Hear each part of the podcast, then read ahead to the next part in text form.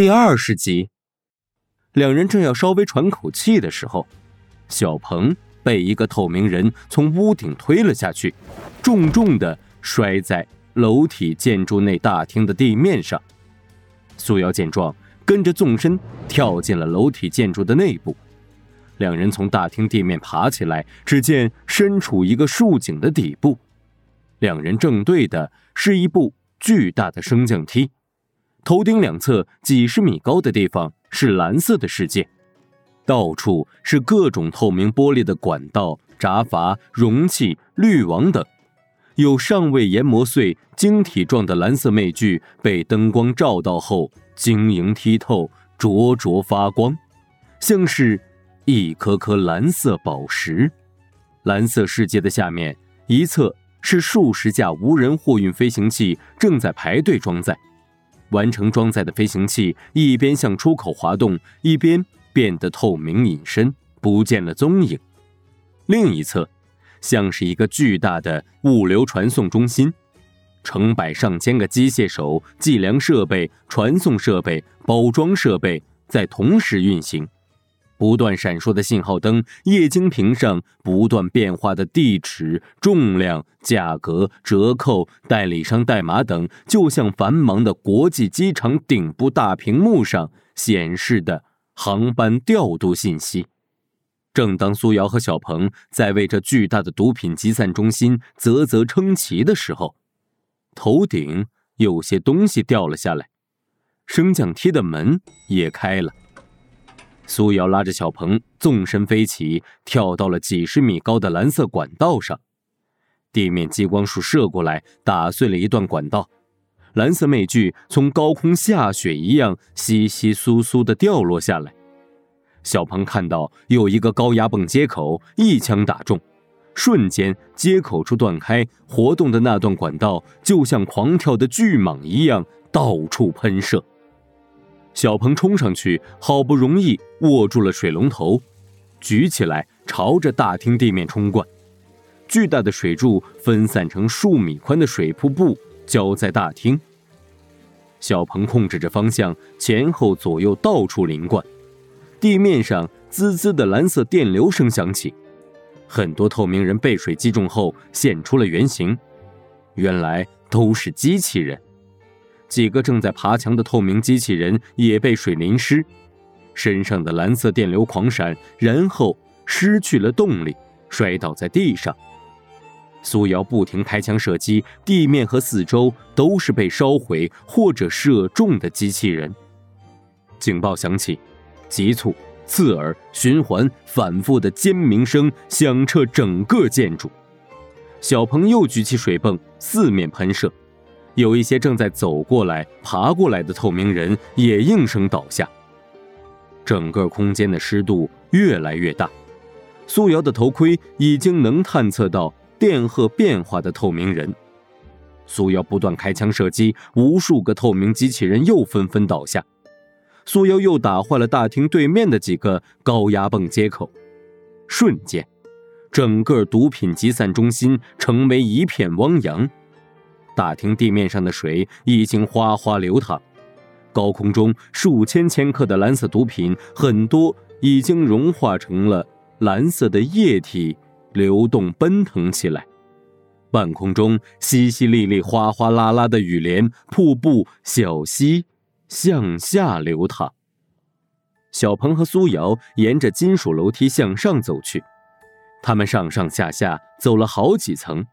数十间屋子，大部分都是生产车间、杀菌设备、过滤器、破壁器、抽样机、不锈钢容器等工艺流程设备。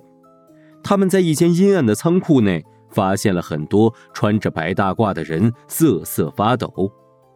苏瑶大声问他们：“谁是老板？”人群中有人指了指墙上。苏瑶把墙上一个名叫布兰克的戴墨镜的黑人的照片撕了下来。小鹏用超能粘网把他们全部兜住，防止他们乱跑。两人继续搜寻，看到一个标识为调配中心的独立房间。这个房间四周被安装了一人来高的栅栏，栅栏上面有警示语：“未经授权，任何人不得靠近。”这个地方应该是这家制毒厂的心脏。蓝色魅具的核心配方、用料比例、工艺管理，估计就在这里。苏瑶举起一个铁罐，把一段栅栏砸倒，数千伏的高压电瞬间将铁罐烧红了，铁罐冒起了火苗，很快融化在地上的栅栏上。苏瑶和小鹏跨过栅栏，来到房间，只见这个房间四周无窗，只有一扇门，门需要多重身份验证才能打开。苏瑶上去就是一拳，将门打穿。又打了几拳，推门进去，只见里面有能操控外面几个罐子的机械手，多个监视器、提纯、制备、控制仪器，还有很多游戏设备、网络播放设备。这时，一个戴着眼镜、满头白发的老头蓬头垢面，穿着白大褂走出来说：“你们杀了我吧！我不想活了，我早就不想活了。”老头抱着小鹏的胳膊，用小鹏的枪指着自己的脑袋。小鹏直接懵了，问苏瑶：“怎么办？”“随便。”“但是他不是背后的老板啊。”“随便，用网把他绑上吧。”小鹏犹豫了一会儿，想了想，还是算了吧。两人继续寻找大 boss 的踪迹。他们听到屋顶有动静。两人从树井中飞出来，落在了屋顶上。只见戴着墨镜的布兰克正站在屋顶灯塔下，看着他们，悠闲地抽着雪茄。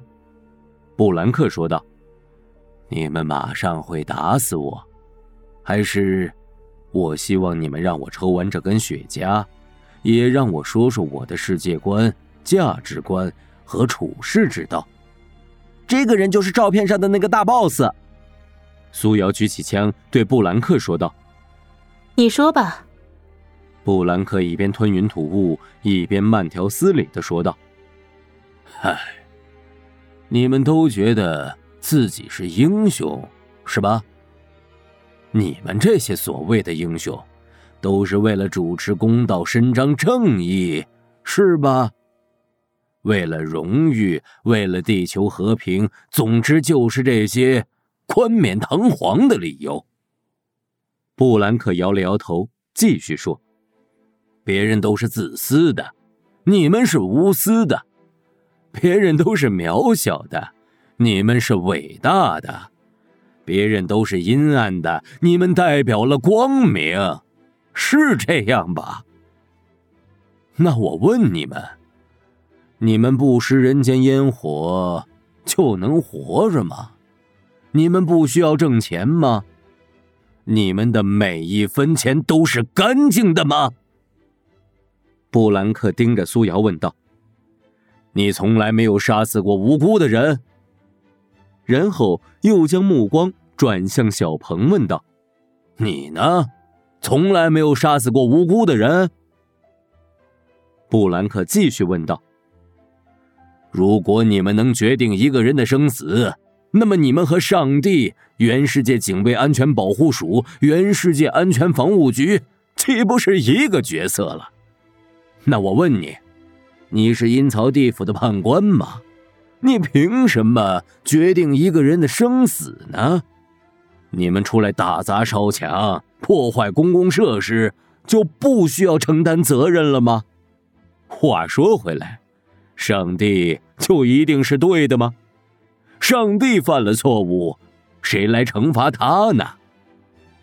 原世界安全防务局的巴顿将军，你们知道他搜刮了多少财富吗？这个世界上有多少贪官污吏？你能将他们都绳之以法吗？布兰克继续说道：“你们不也是捡着软柿子捏吗？你看，我像软柿子吗？”小鹏被说的竟然无言以对，苏瑶也曾经思考过很多次，关于任务、使命、公平、价值，关于对与错。他说：“我是一名捉妖师，大部分捉妖师都是捉拿怪物，而我不一样，害人的怪物、害人的人，我都要铲除。我就是要行侠仗义，不管他是谁，也不管他有什么背景，我都不会心慈手软。苏瑶正要开枪，却发现刚才和他说话的布兰克突然消失不见了，只剩下地面上的死尸，还有远处正在燃烧的大火。